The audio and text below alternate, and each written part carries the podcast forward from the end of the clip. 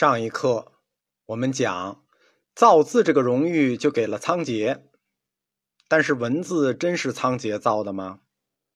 我们用历史辩证唯物主义的角度看，那显然是不可能的。发明文字是个特别难、特别难的事儿。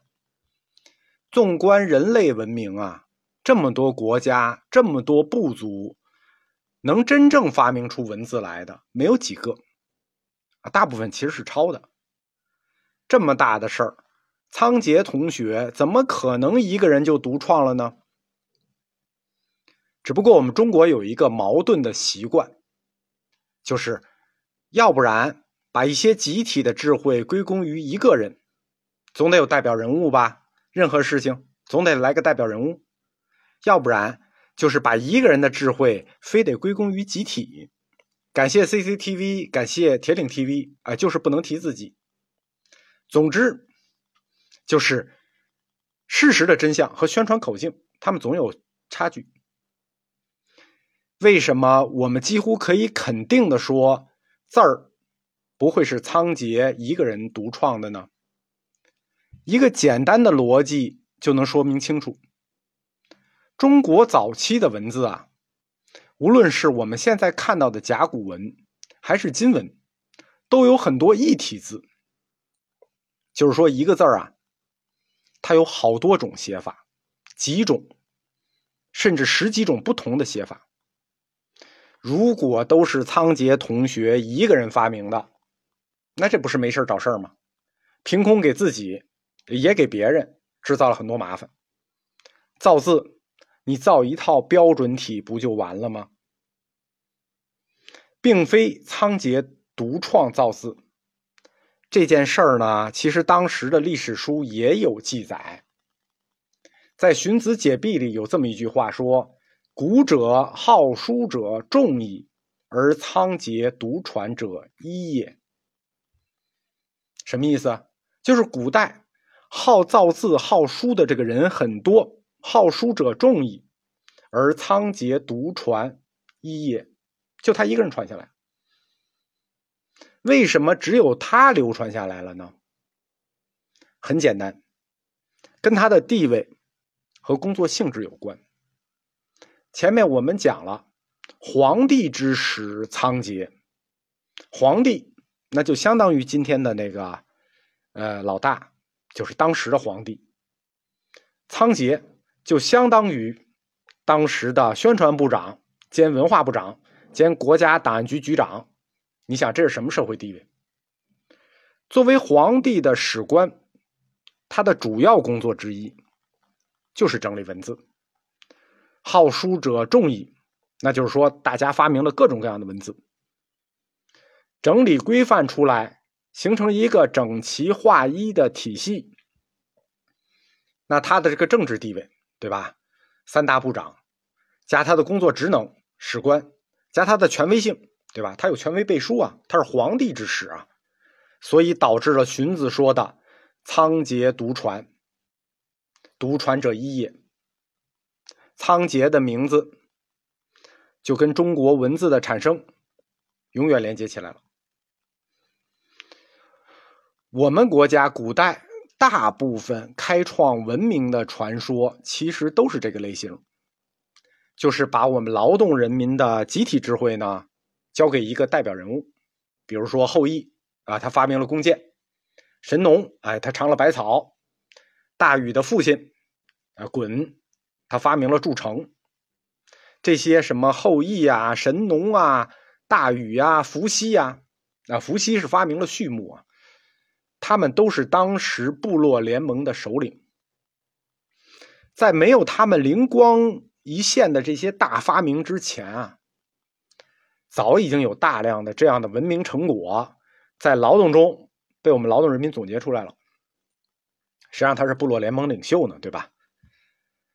前面讲信史之前的时代没有文字，称为传说时代。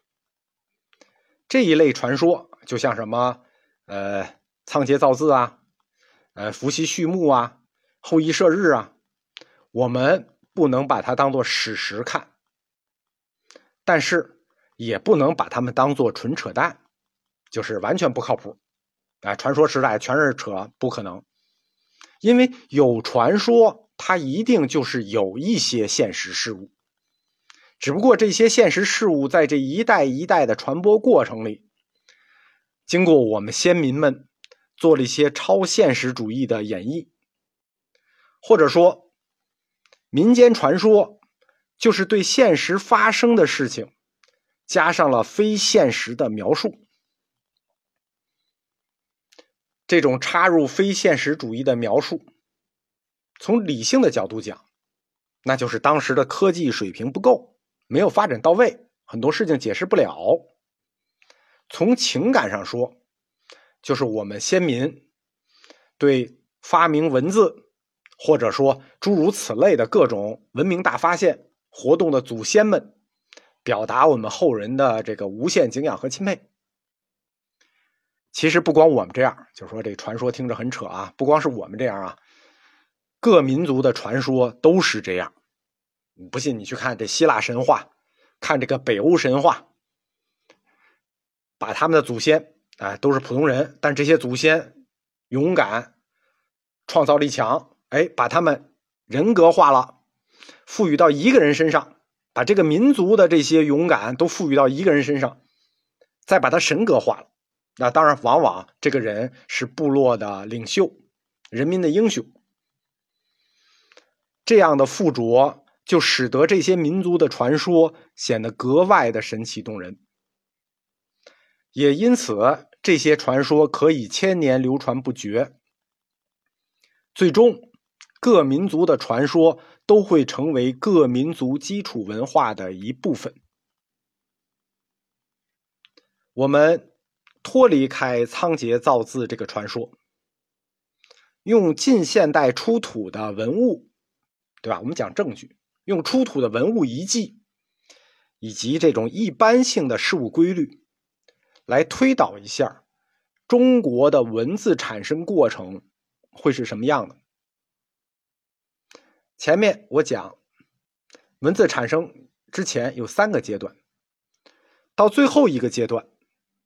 叫文字替代阶段，最早的替代叫做结绳记事。